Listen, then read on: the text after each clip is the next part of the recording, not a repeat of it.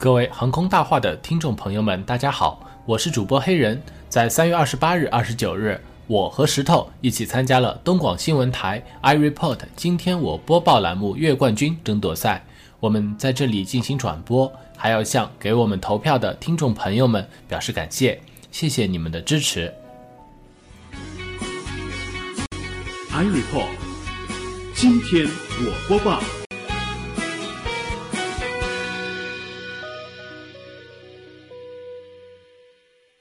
各位听众，上午好！您现在收听的是调频九零点九中波一二九六东广新闻台，欢迎走进每个周末的十点整准时和大家见面的广播播客节目《I Report》。今天我播报，我是王爽。我们的节目是东广新闻台为广大听众朋友精心打造的一档播客节目。收音机前的每一位听众都将有机会把自己制作的小节目在我们的节目当中播出。你想说的话，你正在经历的故事，你对新闻的看法，都可以到我们的节目当中来说一说。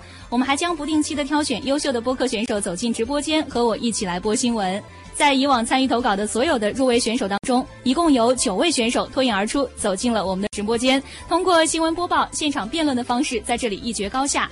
他们当中又产生了三位周冠军，本周三位选手将会在这里共同来争夺月冠军的称号。首先，让我们请出今天的嘉宾——超级演说家第一季季军、九零后作家许豪杰。许豪杰，你好。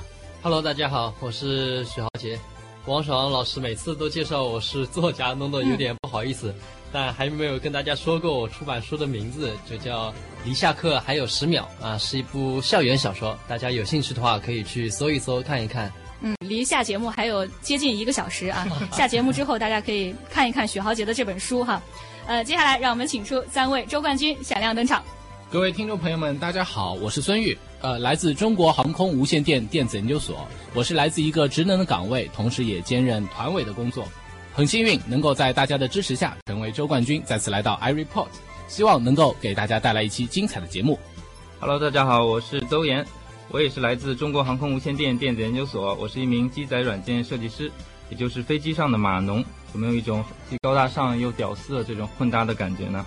啊很高兴啊，再次来到东广新闻台，因为呢，大家对我的支持，我获得了周冠军。那这一次呢，希望大家能够继续的支持我。各位 iReport 的听众朋友们，大家好，我是于静书，很高兴能够再次和大家相会在这里，参加节目改版后第一期月冠军的角逐。在两位男主播之间啊，我真的是夹缝中求生存，感觉非常的压力大。那其实呢，已经做了好几次的自我介绍了。那今天想和大家分享的点是呢，嗯，在二零零七年，我从同济大学毕业后呢，就进入了上海建工集团下属的建工房产工作。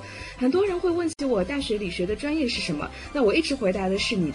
那对方通常开始时是饶有兴致，但最后无疾而终。那于是我揭晓谜底，我的专业是哲学。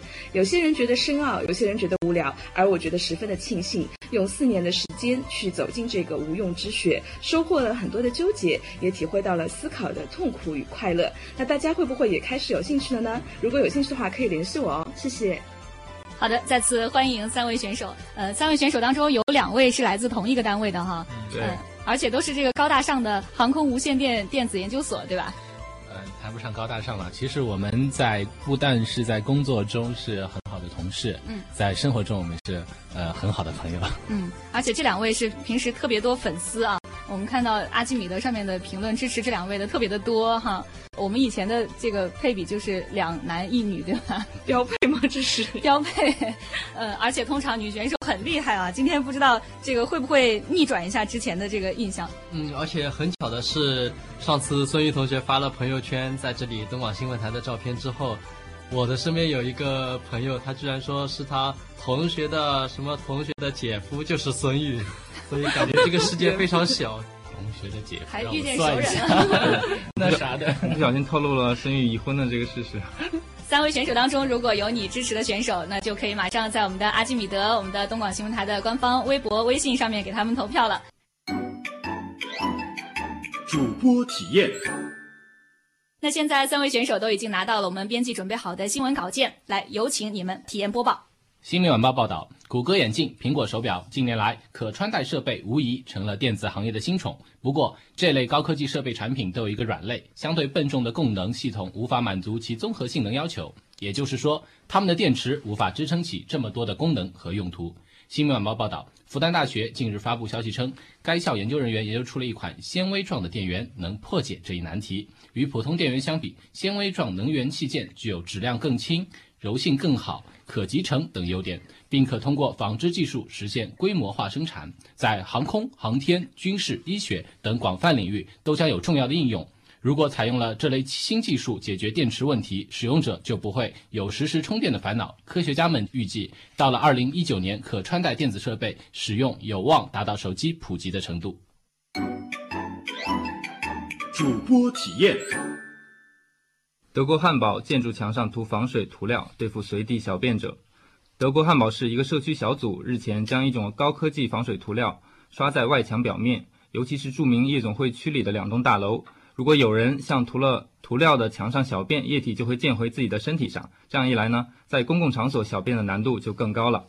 相关人士表示，这种涂料既能保护大楼，又能保护居民。最重要的是，可以让那些随意小便的人知道这样做是不允许的。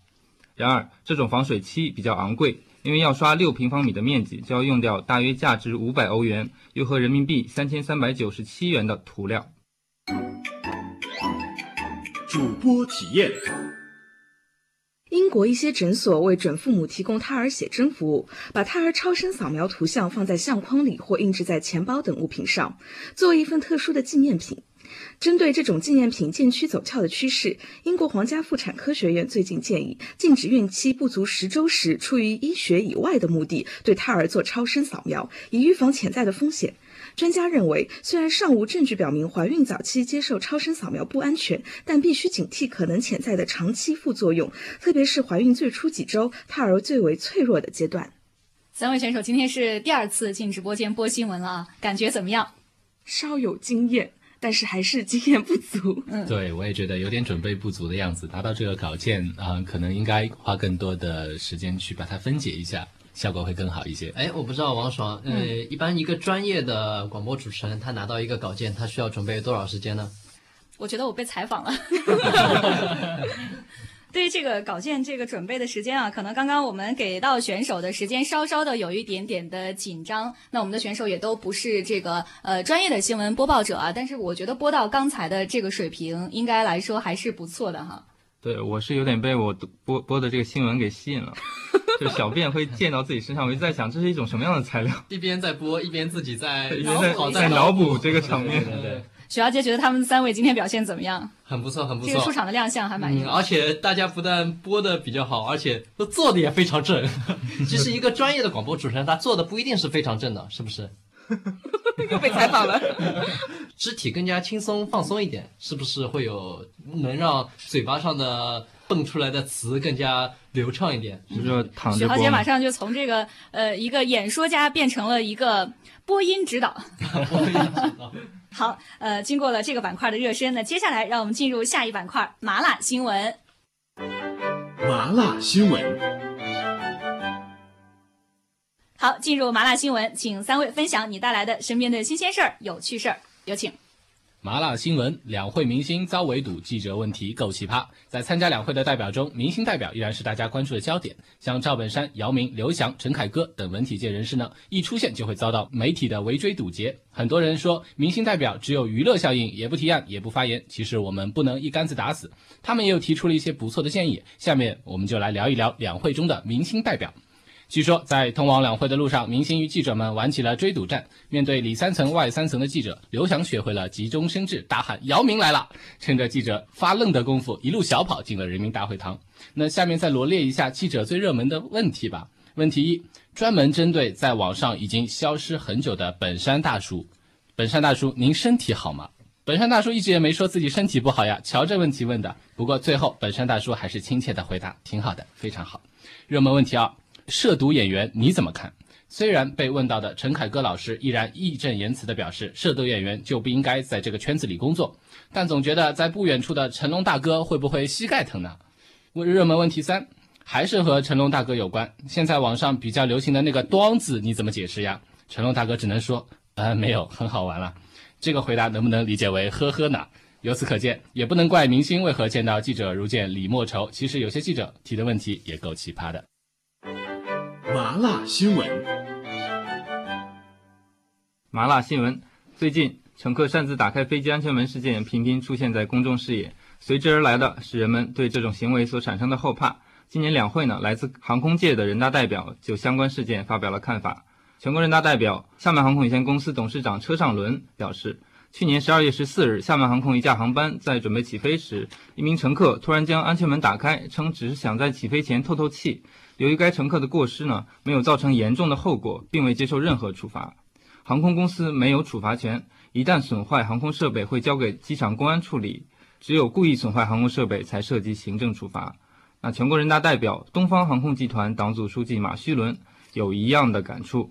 二零一五年一月十日，东方航空昆明至北京的航班上，旅客因不满航班延误，擅自非法打开飞机紧急出口，机场公安机关对该违法行为最高只能处以十五日治安拘留或五百元以下的罚款。马旭伦代表说，在美国啊，试图非法打开安全门的乘客常常会面临损坏飞机、干扰机组人员等指控，最高可被处以二十年监禁。而我国现行法律对非法干扰民航飞行行为的处罚规定不是很明确，量刑过轻，非法威胁航空安全，犯罪成本较低。二零一四年，全国有近万件乘客在机上不守秩序的案例，不满延误，乘客强行打开飞机应急门，打砸候机大厅，占领飞机跑道等等，飞机里上演的一出出的闹剧呢，应该被制止了。人大代表建议，我国应完善航空法的制定，将不听从。机长安全指令、非法破坏民航行为作为犯罪，并给予三年以下有期徒刑的处罚，这样才能有效维护航空运输秩序。代表还提出，要完全的解决蓄意或非故意打开飞机安全门或损坏航空安全的事情的发生呢，还要加强普法教育和科普教育。以前有报道过，劳务工因为过年拿不到工资，为了引起相关重视，就故意打开紧急安全门。为了杜绝这样的事情发生，航空法的普及教育也很重要。麻辣新闻。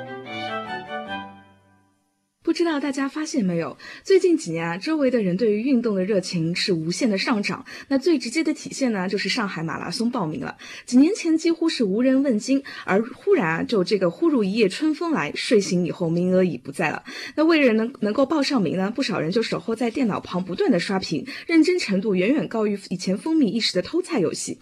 上海马拉松从一九九六年开办至今呢，已经成为了上海一项非常知名的体育赛事。在去年，主办方总共提提供了四个项目，共计三点五万个参赛名额。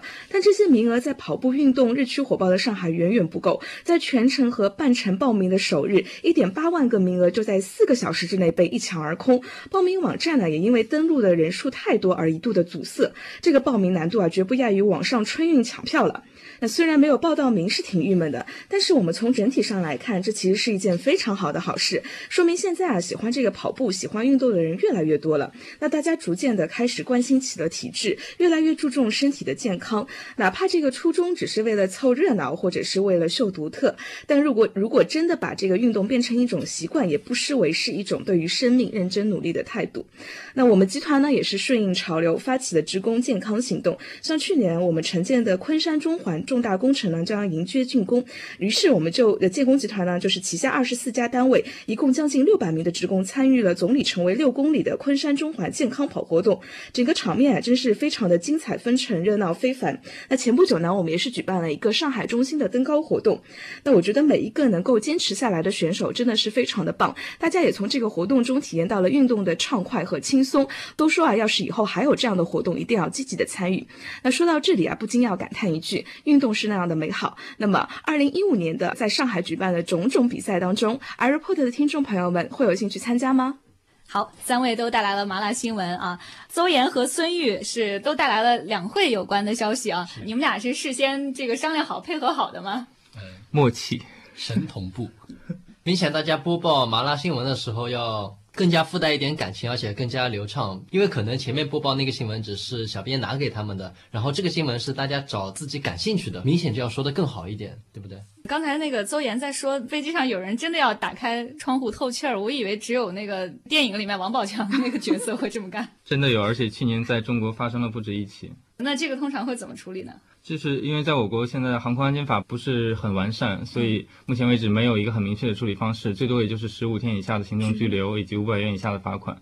那这种情况实际上在美国它是一个很严重的一个犯罪，会遭受到多项指控吧，最高可能到二十年的监禁都有可能。邹岩就是有关航空的问题，他特别的专业。对，而且非常淡定，非常淡定。呃，我们的于静书是说了跟这个运动有关的话题啊，确实现在全民运动也是大家也是个风潮在提倡的，对对对。嗯，许豪杰觉得这一轮点评一下他们三位的表现。我觉得还是主要还是大家准备的是自己想说的东西，自己肯定也是说的比较流畅一点。我觉得反正都很棒了，但因为都是准备的非常非常充分的东西，嗯嗯，呃，还有刚才我感觉三位在播报当中，像男士都很绅士，然后女士也特别的温柔。我不知道待会儿辩论起来，你们还会这么的客气吗？把你们的火药味拿出来。准备变身了吗？变身。好，准备变身。接下来我们进入到最后一个也是最有挑战性的环节——能言善辩。能言善辩。好，进入今天的能言善辩。那今天我们要讨论的一个话题是：积累工作经验和环游世界，哪个更有利于年轻人的发展？那第一轮抽到正方的是于静书，积累工作经验更有利于年轻人的发展；反方是孙玉，环游世界更有利于年轻人的发展。好，首先有请正方做一分钟的观点阐述，计时开始。嗯，好的，那这样是个比较性的辩题，所以我们就划分一下比较的标准：积累工作经验和环游世界，哪个更能够为年轻人发展创造条件、打好基础？那哪个就更利于年轻人发展？毫无疑问啊，这个每一个初出茅庐、从学校走向社会的年轻人，都需要社会这个大熔炉的锻炼。通过工作中的实践，通过工作中的学习，年轻人在其中就更容易收获成长，为今后的个人发展打下良好的基础。有一个词叫做厚积而薄发，只有在工作中的日积月累，去了解企业的运营情况，了解人际关系，了解行业的动态，了解社会的发展，才能够不断的修炼自己，提升自己，让自己不断的获得经验，逐渐具备个人得到发展的条件，才能够做到以后的三十而立，四十而不惑。那综上所述，积累工作经验比环游世界更有利于年轻人的发展。谢谢。好，反方孙玉，环游世界更有利于年轻人的发展。有请孙玉做一分钟观点阐述，计时开始。好，我方认为环游世界更有利于年轻人的发展。俗话说，见多才能识广，环游世界增加的是年轻人的视野和广度，修养和素质可以得到提升。第二，虽然积累经验有必要，但我们需要的在准确的目标这样一个前提下，而环游世界开拓视野，有利于我们找准人生努力的方向，提升我们的人生目标的准确性。第三，环游世界有助于我们寻找世界一流的商业模式，通过走出去请进来，可以缩短中国与世界的科技差，让年轻人的思想再无疆界。马云第一次走出美国以前，只是一名英语教师和翻译，但这一步踏出国门，给中国带来的是一个叫阿里巴巴的巨人企业和电子商务的井喷式发展。引用黄志忠的一句话结尾吧：成功的路上不只有忍耐和勇敢，拼拼眼光吧，在未来的社会。好，呃，两位也都是这个有理有据啊。那接下来进入两位的自由辩论环节，三分钟计时开始。嗯，好的，对方辩啊，我前面听到啊，你好像说这个马云举了这样一个例子，对吧？是的，嗯，好的。那马云他做到了环游世界吗？他只是去一个美国啊，那去美国和环游世界完全是两码事情啊。环游世界的一个起点，美国是一个起点，光走出一步就能收获那么多。你知道环游世界以后他能收获多少吗？另外，我想问一下静书啊，你前面说的是比较标准，是说我们看发展打基础，那么基础是不是只有社会、公司、企业某一个企业才能给我们的吗？我们要提高，我们可以去放远我们的视野，到更多的地方去看看，有什么不好呢？对啊，那你说这个起点，那其实今天你看这个环游世界，它只是它就是一个选择了，你就选择了这个，也就是说你要去把它完成，而不是说我今天只是走出国门，那这样是两个不同的概念，所以我觉得对方辩友你有点在偷换概念哦。我问你，环环游世界需要走出国门吗？环游世界是需要走出国门，但是走出国门只是环游世界当中的一部分。而我们今天的辩题是环游世界，你注意这四个字，环游是什么意思？环游就是全部 totally，你明白吗？对，我们要举一个环游世界例子，我们可以举哥伦布的例子，对吧？从最早例子开始举，我们举一个现实例子，方便大家理解，有什么不对呢？另外，环游世界给大家确定方向，我们要努力以前，我们必须找准方向，找准目标，在这个目标上坚持才有意义啊，金书同学。我觉得，我觉得这对方辩友，我们看这个“发展”这个词，对我同意，环游世界可以增长个人的经验，可以增长开拓你的眼界，但是你最后的目的是什么？你就是要寻求一个个人的发展，对不对？对我们预我们把这些时间放到企业当中去，积累我们的工作经验，来丰富我们的工作经验，来去考验我们周围的人际关系，对之后作为一个这个基础，难道不好吗？可以啊，很好啊，找对企业没有问题，但是找对什么样的企业才对呢？你知道你未来企业是什么样吗？我们不妨踏出国门去看看，外面的世界更精彩，外面世界也很无奈，但是到了环游世界各个世界第一的国家，你才能知道什么企业更有生命力。不要走错了线下去，全部浪费了年轻的宝贵光阴啊。那也就是说，对方辩友你是非常一个功利的一个模式，你就说我要看到世界第一的国家去，那环游世界你的第三世界国家，你第二世界国家呢？人家是国家落后的部分，你有没有看到呢？还有啊，对方辩友，我提醒你注意一点，你前面说这个我出去环游世界是为了寻找商业模式，那你这个寻找商业模式是为了创业吗？是为了创业做准备吗？可以啊，我们当然也可以创业，我们也在成长。另外，我再来谈一下发展。发展包括内部发展和外部发展。内部发展对自身有成长、有素质的提升，所谓见多识广就是内部的。外部取决于别人对我评价。我在一个企业工作了很多年，但是我环游世界，我走出去，我视野广了，别人对我评价会更好。好的，我先回到这个前面这个创业的问题啊。其实两会呢，大家也这个采访这个领导说，这个这个创年轻人创业怎么看？那很多人啊，就是包括很多创业成功的代表都这么说，说其实呢，如果我只是去增长我的眼界，我是没有办法做到创业成功的。我一定要积累我的资源，积累我的人脉，积累的金钱，于是这样子我才能够提到一个创业成功阶段。而积累工作经验其实是一个比较好的途径，而非环游世界。对，你也看到了，有很多很多很多当中，光一光一项是根本没办法成功的。所以环游世界和立足于工作都没有办法成功，只是其中一部分。而我强调是环游世界更有利。我没有说我不去工作积累了，我认为同样做一样的事情，环游世界更有利。啊，那你就是说不要没有工作经验，那你就把我的辩题也放进去，你在你自己说啊，那你这里又包含 A 又包含 B，那我怎么跟你辩论呢？对不对？又包含 A 又包含 B，才能说哪个更有利啊？我们说只环游世界，我怎么讨论积累工作经验呢？对啊，那你的意思就是说，在环游世界过程当中积累工作经验吗？我们不否认我们的辩题是哪一个更有利，你甚至可以两年工作，两年环游，我们去比一下效率好不好？你带着这个经验去环游世界，你会更有发展。那你说两年工作，两年这个环游，那到底是说你还是说我呢？所以对方辩，我觉得你这个辩题的起点就错了，好吗？我们只能去做一个对我们会就的一个表比较，然后我会说我的好，你会说你的好，但是你始终不准，那我们永远争不出一个结论呀。好，时间到，我们这轮先辩到这儿啊，稍事休息，广告之后马上回来。好，欢迎回来。那我来问一下孙玉同学，好的，你连上班都不上，哪来的钱去环游世界？好，我我我个人觉得啊，首先，嗯，这个辩题摆在我面前，积累经验和环游世界哪个更利有利？那么就是这个人当下可能都具备。那么具具备这样条件的人是何等人？他要么天赋异禀，要么他资金雄厚。对于这些人，他可能更缺少的是发展的眼光，一个远见，让他们用这样的时间去。投入到他未来的设想中，可能会更有利。就是有这种财力的有几个，毕竟是占少数。而且这个题目啊，他说的是环游世界，并不是说出国看一看。对对。我觉得如果利用年假的时间要把整个世界去环一遍，那也要上班上不少年才行。这是六十岁，六十岁环游世界那部电影，你环游世界多少天来着？八十，是八十还是一百多？好像。好快的时间都要八十天才能把它给还下来，对不对？那你就必然是你去环游世界的时候，你肯定就是要耽误工作的。你工作，你必然是没有办法去把这个世界全部给还完的。是的，所以对很难去去兼容的。但事实上，我觉得我们不应该就是抠这个“环游世界”这个字眼儿。环游世界也包括我们，呃，在我们的周边，我们不出国门也可以环游啊。辩论不就是来抠这个字眼吗？环游这两个字，对不对？否则那叫旅游。对对对。哥伦布作为环游世界的第一人，但他其实也是在海上的航线上，他也算环游。但环游的概念并不是说我要便利全整个地图。对啊，那是你去去一下。长三角去一个西塘也不叫环游世界吧，对不对？哎，所以我其实特别羡慕那种旅游节目主持人，好开心，环游世界，能吃，工积累工作经验，还能积累工作经验，积累工作经验的同时环游了世界，给环游了。呃，所以这一轮你是觉得静静略胜一筹，还是孙玉略胜一筹？呃，这一轮抛开观点不看，我是觉得孙玉他的辩论的能力啊，好像是更加能够征服我一点。嗯。我看孙毅好像上次没有那么失利嘛，这一次怎么吃了吃了辣椒来了吗？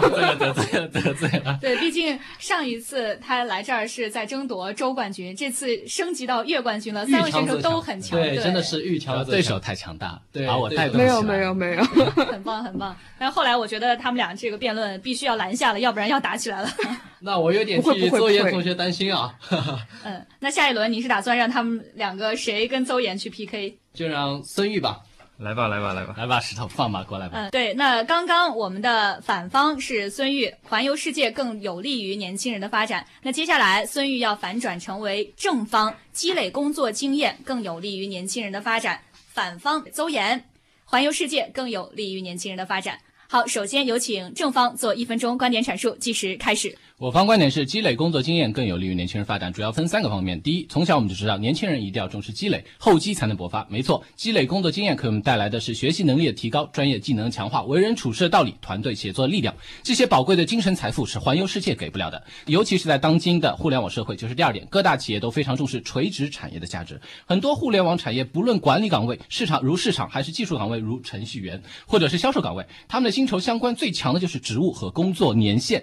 第三，古人讲一份耕耘一份耕呃收获。年轻的时候工作积累，最重要的是给未来人一个带来的宝贵财富，就是实践的经历。所谓实践才是检验真理的唯一标准。一个一步一个脚印，是金子总会发光。所以我方观点是，积累工作经验更有利于年轻人的发展。好，反方观点，环游世界更有利于年轻人的发展。请反方邹岩做一分钟观点阐述，计时开始。我认为环游世界更有利于年轻人发展，因为现在的年轻人刚刚走出校园啊，刚刚被书本和考试折磨完，往往都是三观不清，没有一个清晰的世界观、人生观和价值观，也就是我们经常说的迷茫。他都不知道自己想做什么，能做什么。这个时候，你让他去积累工作经验，积累什么工作经验啊？有可能在错的道路上越走越远啊！现在一个很非常流行的概念啊，叫做 gap year，也就是间隔年，是指年轻人在毕业之后工作之前做一个长期的旅行，通常都是一年，去培养他的世界观和积极的人生态度，学习生存技能，增进自我了解，从而呢让他找到一个真正想要的工作。间隔年呢起源于上世纪六十年代的英国，在西方国家已经非常的流行，近年来呢也越来越多的中国学生所接受，这也就充分说明了环游世界更有利于年轻人的发展。好。接下来进入三分钟的自由辩论环节，计时开始。啊，我想问一下邹岩啊，嗯，你说我们毕业了迷茫，迷茫了，你不去去探索现在的市场，你去环游世界，我想问一下，为什么对方辩友呃在毕业以后来到我们六幺五所，而不是去环游世界呢？见多才能识广啊！我毕业以后没去环游世界，我其实挺后悔的。我们常说在校园里面去培养的是我们的学习能力和综合素质，那么专业呢是高中时候我们。很傻傻的时候去选择的这么一个专业方向，环游世界则让你让你见到自己更多的可能性，去寻找到自己更感兴趣的、最擅长的事情。哎，你不能因为这样一个辩题，你就背离了你航空的梦想。我们来说一下，其实我们在讨论的是一个深度和广度的问题，尤其是在这些科研的领域，必须需要一个钻研的过程，它是需要财富的积累。在大学院校，为什么说有一些科研院校，它从我们说十年树木，百年树人啊，百年啊。你要成为一个业界的精英，一个人才，你必须要经历一个非常长期的积淀。这个积淀你不去，你不去做，而去做一些广泛的投资，其实是回报率很低的。环游世界并不是一个广泛的投资啊，它只是说通过一个短期或者是一个中短期的一个时间，去让你拓展自己的视野。那这种经验呢，是你在工作的时间里面十倍的时间你也积累不到的。那你有了这种的积累，再回来工作，岂不是更有竞争力吗？但是我们现在只是谈一个理论的概念，但是我们看现实吧，放眼现实，有多少人是去环游世界以后再选择工作？我们看到的所有人，周围的很多朋友、亲戚和成功人士，不都是一一步一个脚印，一步步坚持，等到他的中年了，他一样可以去环游世界。但是真理啊，并不是掌握在多数人的手中啊。有多少人在自己工作了辛辛苦苦工作了一辈子，才才发现自己其实并不喜欢这份工作？我给你举一个很简单的例子，我有一个朋友，他在大四的时候去毕业了之后就去环游世界，他去阿富汗打工。在那里，他找到自己人生方向，并且回国创办了一个网站，现在是国内最大的众筹网站“追梦网”。那么，这就是他旅行的意义。我觉得他才是找到了自己的工作。我们说，我们不光讨论真理，我们更要给年轻人一个更有利的建一个建议。这个建议可以指导他人生的发展，给他很多的帮助。我们光有一个理想是不够的，面对现实吧。在现在社会竞争非常激烈，错过一一小步，你会在。等你中年的时候，你会错过一大步。去掉了这段人生的经历，等到你三十岁，你跑到那边企业简历，人家问你工作经历是什么，你说我环游了世界，别的都是空。你如何去和别人竞争？我觉得三十岁已经超过了一个年轻人的概念。我们这边辩题是环游世界或还是积累工作经验更有利于年轻人的发展。但我觉得环游世界并不一定说到三十岁的时候你才去环游世界。而是说，你刚大学毕业的时候，刚走出校园，你用一两年的时间或者一年时间去环游世界，积累自己的一个一个社会的一个经验，一个综合的素质，然后去培养自己的一个世界观、人生观和价值观。所以你认为我选择工作的时候，你在积累工作经验的时候，才会更有一个方向性和目的性。所以你认为我环游世界是可以的，但是根本目的还是为了更好的积累工作经验，所以这个才是很重要的。而前面是个影子，像药引子一样，根本目的催化。人生的根本目的也许是积积累你的工作经验，但是对于年轻人来说，他的首要的一个选择，我觉得是环游世界。好，你刚才说的是我们年轻人的首要任务是环游世界，哎，有没有哪里不对？我们首要的任务，我说的不是首要任务，是一个首要的选择，一个更好的选择。一个更好的选择，现在就降低了一个层级啊。所以我认为环游世界可以作为一个选择，但一旦放到积累工作经验这样一个平台上。我们是没有办法比较的，因为我们的积累是一步一步的。刚才我说的三十岁是中年了，没错，我认可三十岁中年了。到这个中年的时候，我们去看一下简历放在那儿，你要竞争一份工作，你怎么去和那些积累了那么多年的年轻人比？好，时间到。这轮辩论啊，感觉孙玉反转观点之后，显然是更在状态了。觉得对啊，孙玉今天你是怎么了？孙玉，说说你今天怎么了？给大家科普一下，早饭吃什么可以达到这个状态？你看到我这杯水喝的比大家多一点，知道吗？而且你们你们看不到，就是孙玉他的那个就是状态啊，而且就是手舞足蹈的，直接可以上电视。对，首先气势上可能要压倒对方是吧？但是邹岩他刚才其实反应很快，他他有一段就是那个呃，孙玉问他。说，那如果说你这个环游世界更有利于你的发展，你毕业之后干嘛要来我们单位工作？然后邹岩马上就说，啊，其实我来了之后我就后悔了。他说完这段之后，我就特别担心你领导听到会不会很不爽。不会的，不会的，我会马上去跟领导解释。我有个观点啊，就在辩论的时候，一定不能输在嘴上，无论如何不能承认，是不是？对对对。其实前面孙玉一直问到一个我很想问的问题。就是如果你想去环游世界，你觉得环游世界更有利？那你环游世界，你走了很多的地方，看了很多的风景，然后也遇到了很多人，然后你回来发现你身边的朋友他们都买房买车，都已经有了家庭，然后工作都很稳定，这个时候你怎么办？啊，我觉得是这样的。环游世界之后，要说你真实的观点啊。是的，是我说的就是我，我说的就是我真实的观点。因为我刚讲到我那个朋友，他叫杜梦杰，他是追梦网的一个创始人，他就是这样的一个观点。他实际上他在阿富汗工作了半年，环包括整个环游世界大概一年多的时间。他回来之后，跟他同级的人已经找了工作，有很多已经甚至结了婚。但是他他并不觉得自己比别人差，他反而觉得，因为他经历的多，见的多，他反而觉得自己的视野更更加的。宽广更加的广阔，他觉得自己将来能做的事情，将来他所在平台更高了。我觉得这是环游世界一个很重要的一个一个。但是也非常有可能，他回来之后，他身边的朋友都发展的很好，然后他的履历里面，他只有说去哪里玩过了。我去过，但事实上，我其实是支持邹岩的这个观点，就是我们也许起点的时间比别人晚了一些，但是如果说我周游了世界回来之后，我的见识比他广，那我可能跑的速度会对我的加速度会更。那王爽，要不要你下个礼拜就开始请假去环游世界了？你别做 AirPod 了。我我觉得对于我来说，这样把 AirPod 就先交给我，好吧？先交给我，你先去环游世界。对，正是因为我舍不得我这份工作，我觉得假如说我去环游世界，那我有有可能会。耽误我的工作，所以暂时不会说放弃工作去环游世界。但是，一有机会，我就会出去旅游世界。旅行，我这辈子大概出去过一次。去的是哪里啊？还是这个泰国？泰国。那今天三位这个都已经展示完毕了啊。今天我们评委先不投票。那到明天呢，我们展示的方式会稍稍的有一点点的变化。那明天我们继续期待一下。那最后呃一点时间，请三位选手再分别给自己拉一拉票吧。嗯，各位听众朋友们，大家好！我今天也去尝试去实现怎么样去用生命去辩论，然后我非常的豁出去，一一改以往的风格。如果大家喜欢这种风格，支持我的话，请给我投票，谢谢。嗯，Hello，大家好，我是邹岩。那今天呢，我见识到了我们的我的同事啊，我的好朋友孙毅不一样的一面，确实着实把我吓了一跳啊！从来没有这么对话过，是吗？对对对对对，但是我觉得我的反应还是挺快的，并没有被他的气势所吓到啊！如果你们还满意我的表现的话，欢迎给我投票。嗯，来静静。嗯，好的，就是刚刚和孙玉的这段辩论，让我有一种很意犹未尽的感觉。那就是我觉得这个也不算说观点，就是大家有谁胜啊，谁负啊。那我觉得在明天，我一定会跟孙玉哥再好好的较量一下。嗯，好，非常期待，非常期待你们明天的表现。好，那再次感谢今天三位选手的精彩表现，也谢谢嘉宾许豪杰，谢谢，谢谢。那今天的节目到这儿就告一段落了。如果你也想参与到我们节目当中来，非常的简单，大家可以把你关注的新闻、你对新闻的看法或者你的采访报道制作成三到五分钟的小节目，发送到我们的邮箱 i report at s m g 点 s h 点 c n。也欢迎大家对我们的节目提出宝贵的建议和意见。你也可以通过东广新闻台的官方 A P P 新闻加阿基米德的互动社区、东广新闻台的官方微博、微信参与我们的互动讨论，为您支持的选手投上一票。我们会通过大家的支持率评选出每周的周冠军，还会在所有的参与投票的听众当中选出本周的最幸运听众。周冠军和月冠军都将会获得价值一千一百八十元的奖品，幸运听众将会获得价值四百八十元的精美奖品。我们的节目在每个周末的十点到十一点准时和大家见面，一如既往，期待在节目当中听到你的声音，也期待着收音机前的你走进直播间和我一起来播新闻。本次节目监制何卓莹，编辑赵露露，实习编辑曹慧清，我是王爽。I report，今天我播报，每周六周日的上午十点，让我们不见不散。